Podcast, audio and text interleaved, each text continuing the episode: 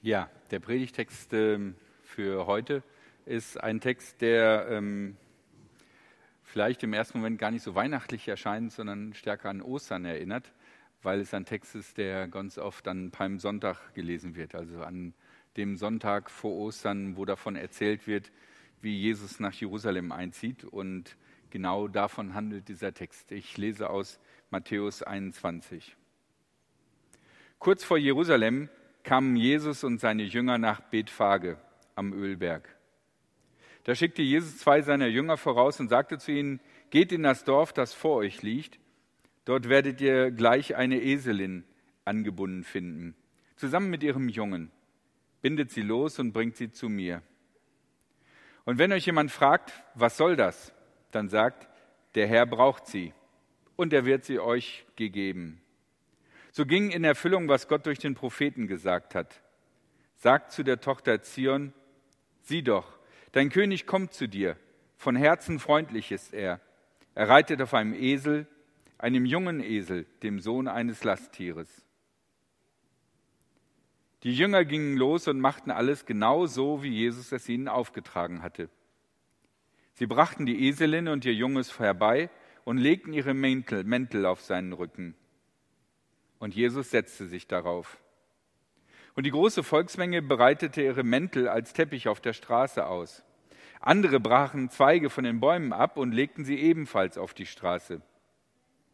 Die Volksmenge, die vor Jesus herging und die nach ihm kam, rief immer wieder, Hosanna dem Sohn Davids, stimmt ein in unser Loblied auf den, der im Namen des Herrn kommt. Hosanna in himmlischer Höhe. So zog Jesus in Jerusalem ein. Die ganze Stadt geriet in Aufregung. Die Leute fragten sich, wer ist er nur? Die Volksmenge sagte, das ist Jesus, der Prophet aus Nazareth in Galiläa. Drei Gedanken möchte ich euch aus diesem Text mitgeben. Und der eine ist, ist es ein Hype oder ist es mehr? Wenn man äh, die Geschichte jedes Jahr irgendwann zu Ostern hört oder so, oder jetzt auch vor Weihnachten, dann äh, hat man sich dran gewöhnt. Aber eigentlich ist es doch erstaunlich, wie die Menschen in Jerusalem reagiert haben. Da muss einer nur auf einem jungen Esel einreiten, begleitet von dem Muttertier, und schon äh, und mit ein paar religiösen Sprüchen hofiert werden, und schon ist die ganze Masse begeistert. Warum reagieren die Leute so übertrieben?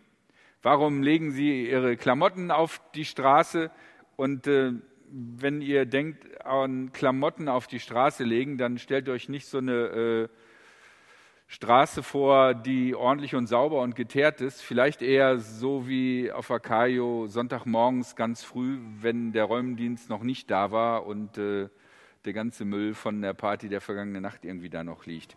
Also die Straßen damals waren sehr dreckig, die Tiere sind da lang gegangen und naja.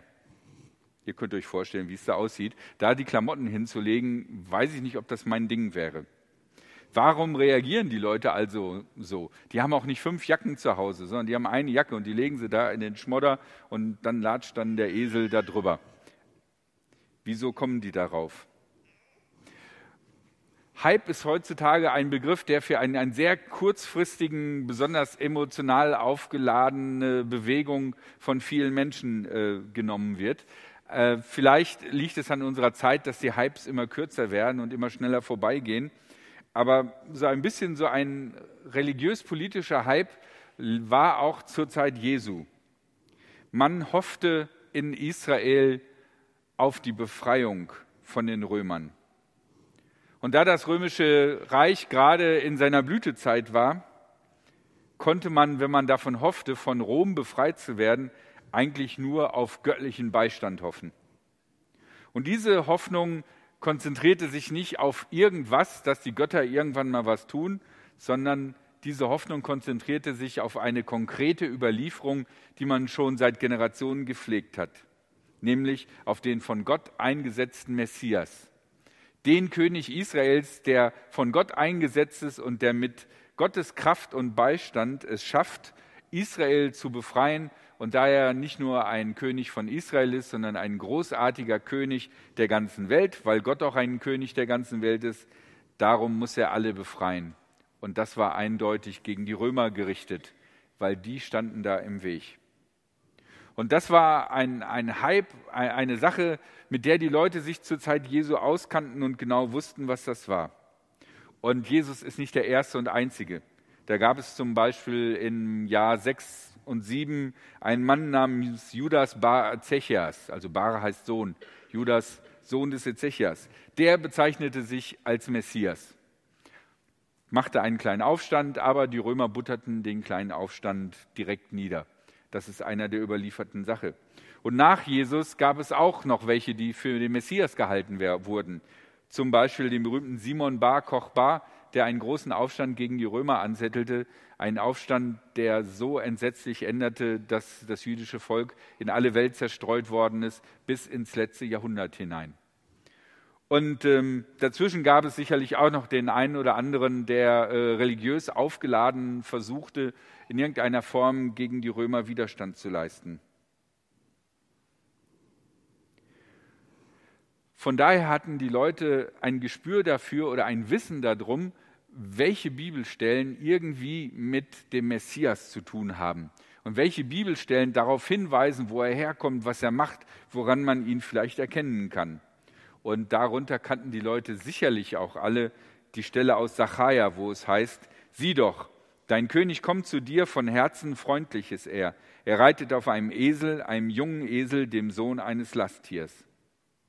Und jetzt also, vor den Toren Jerusalems, reitet ein bekannter Prophet und Wundertäter kurz vor dem Passafest. Hallo, wann kommt der Messias? Nicht irgendwann, sondern natürlich zum Passafast, dem wichtigsten und heiligsten Fest. Kommt also ein Prophet und Wundertäter zum Passafest in Jerusalem an. Und dann rufen die Leute auch nicht, Platz da, Platz da, sondern stimmt ein in unser Loblied auf den, der im Namen des Herrn kommt. Also wenn das nicht alles Hinweise sind, dass da was Richtiges abgeht, etwas, das faszinierend, was spannend sein könnte, wo man eigentlich dabei sein möchte. Weil so etwas sagst du nicht über einen einfachen Mann oder über einen normalen Propheten. Vielleicht ist der Prophet aus Nazareth doch der Messias? Die allgemeine Stimmung war also vorbereitet auf einen phänomenalen Einzug. Die Leute sehnten sich danach, dass endlich die Person kommt, die genau ihnen das sagt, worauf sie schon lange gewartet haben, nämlich, ich bin der Messias, da sind die Römer, die schicken wir nach Hause und dann wird die Welt ganz neu sein. Aber trotzdem war es irgendwie auch ein Hype, denn die Menge, die rief, gelobt sei, der da kommt im Namen des Herrn, die rief einige Tage später, kreuzigt ihn. Oder schritt zumindest nicht ein, während eine andere Menge rief, kreuzigt ihn. Und tatsächlich einige Tage später ist Jesus gekreuzigt worden. Von daher hat er im Grunde genommen genau das Gleiche erlebt wie die anderen Messiasse, wie Judas Bar Ezechias oder wie Simon Bar Kochbar.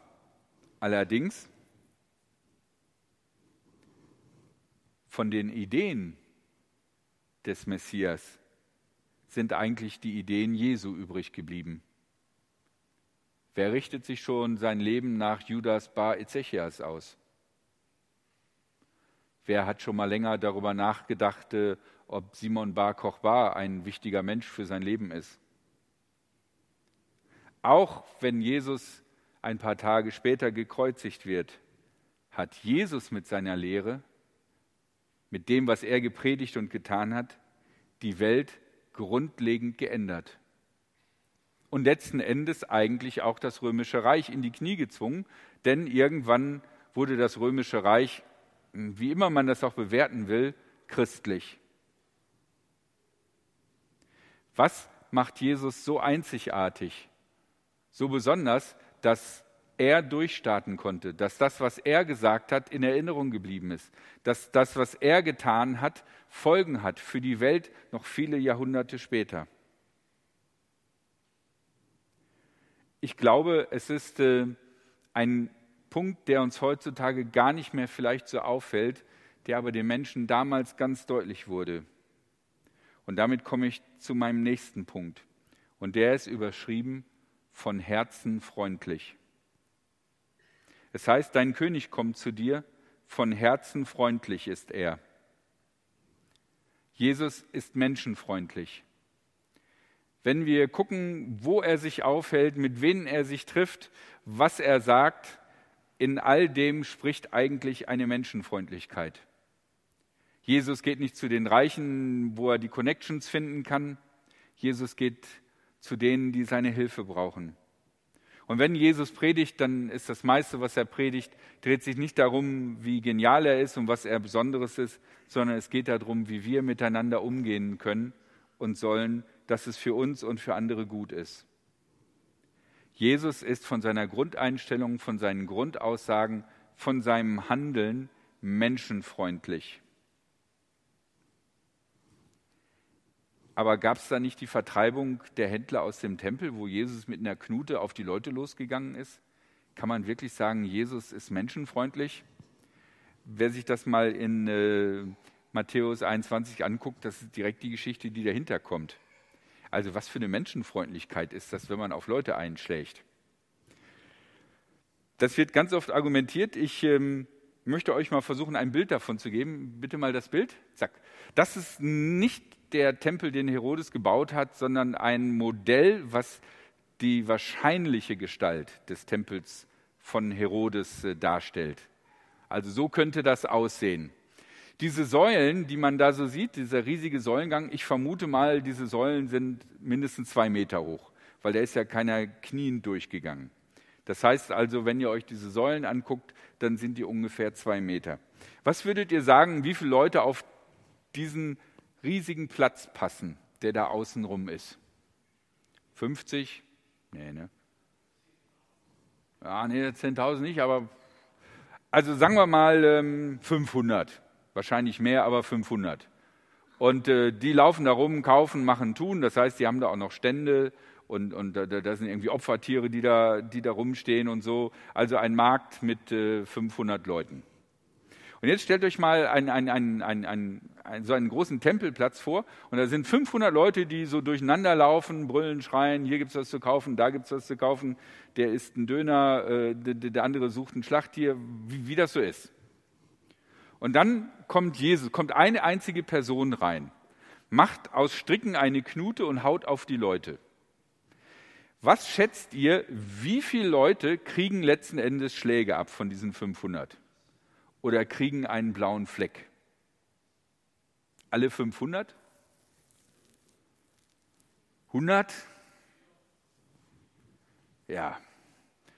Also, ich vermute mal, die meisten Leute werden diesen Tempelplatz deswegen verloren haben, weil da einer wie verrückt geschrien, ist, geschrien hat, hier ist ein Bethaus und ihr macht daraus eine Hurenhöhle.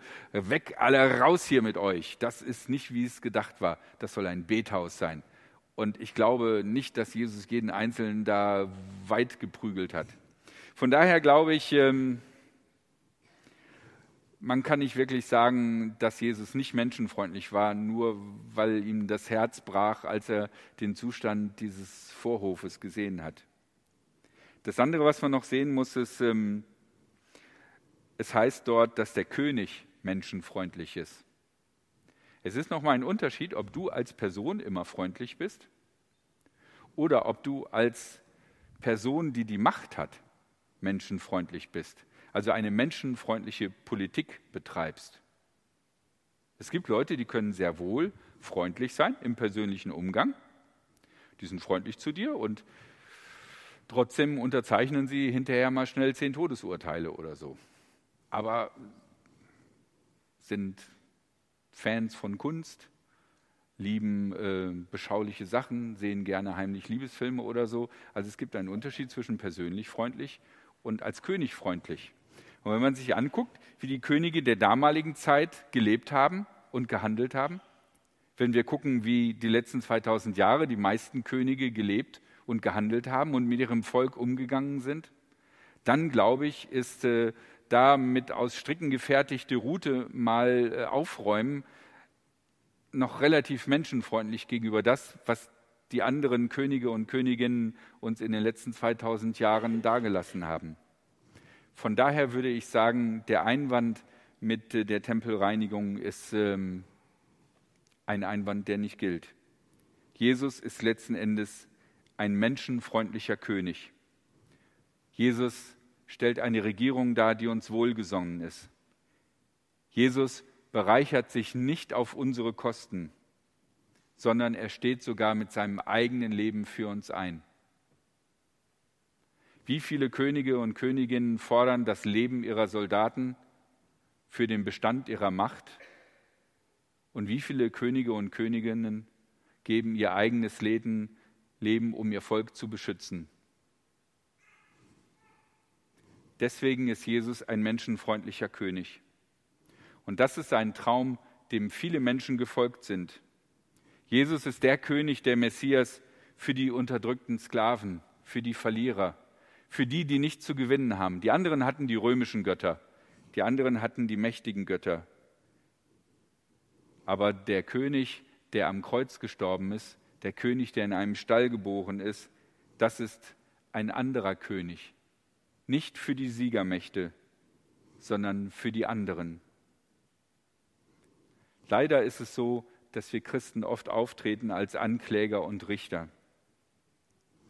Wir müssen uns darauf konzentrieren, menschenfreundlich zu sein. Menschenfreundlich miteinander und menschenfreundlich mit anderen. Das ist das, was Jesus auszeichnet. Und das ist vielleicht der Grund, warum seine Lehre, seine Ideale Bestand haben. Ein letzter Gedanke. Der Einzug Jesu in Jerusalem. Jesus zieht in Jerusalem ein, das ähm, damalige Zentrum des jüdischen Glaubens. Kurz wird er frenetisch bejubelt, dann wird er rausgeworfen und äh, wird vor der Stadt gekreuzigt. Man kann diese Geschichte so als historischen Event sehen, man kann diese Geschichte aber auch symbolisch auslegen. Jesus möchte nicht nur in die Stadt Jerusalem einziehen und dort sein, Jesus möchte in unser Glaubenszentrum hinein, in weiß nicht, wie man das nennen soll, unser Glaubenszentrum. Ist es unser Herz oder ist es unser Lebensstil?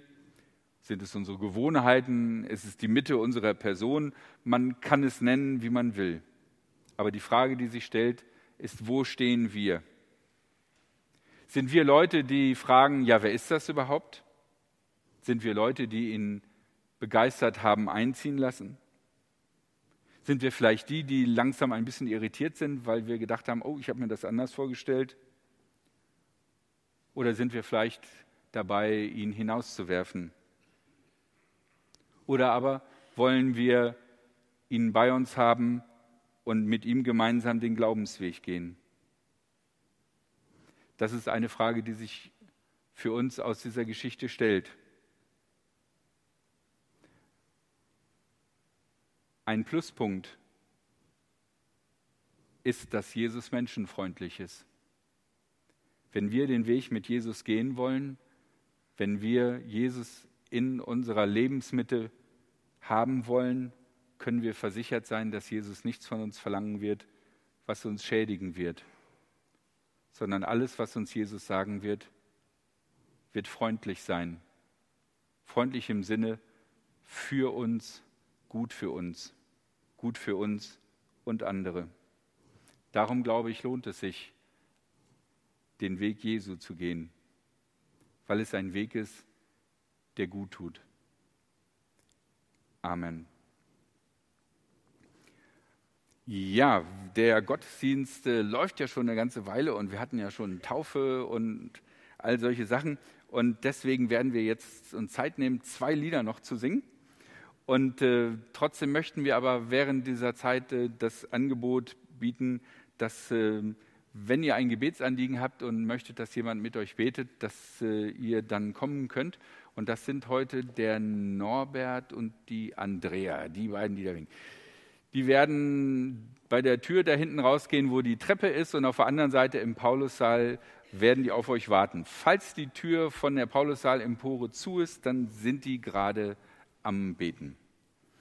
Das erste Lied erinnert ein bisschen an das, äh, was die Leute damals gesungen haben. Es heißt von der Urschrift nämlich Hosanna.